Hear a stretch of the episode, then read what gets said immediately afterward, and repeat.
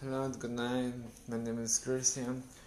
Uh, my favorite favorite music is is mm, pop, electronic, uh, trap, romantic.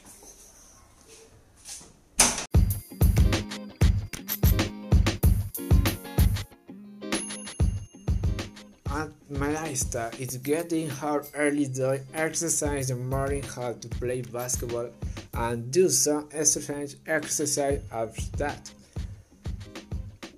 One lunch as right as rice with stew and meat. Every day in eating like this with salad. Well, I consider myself an active person in sports.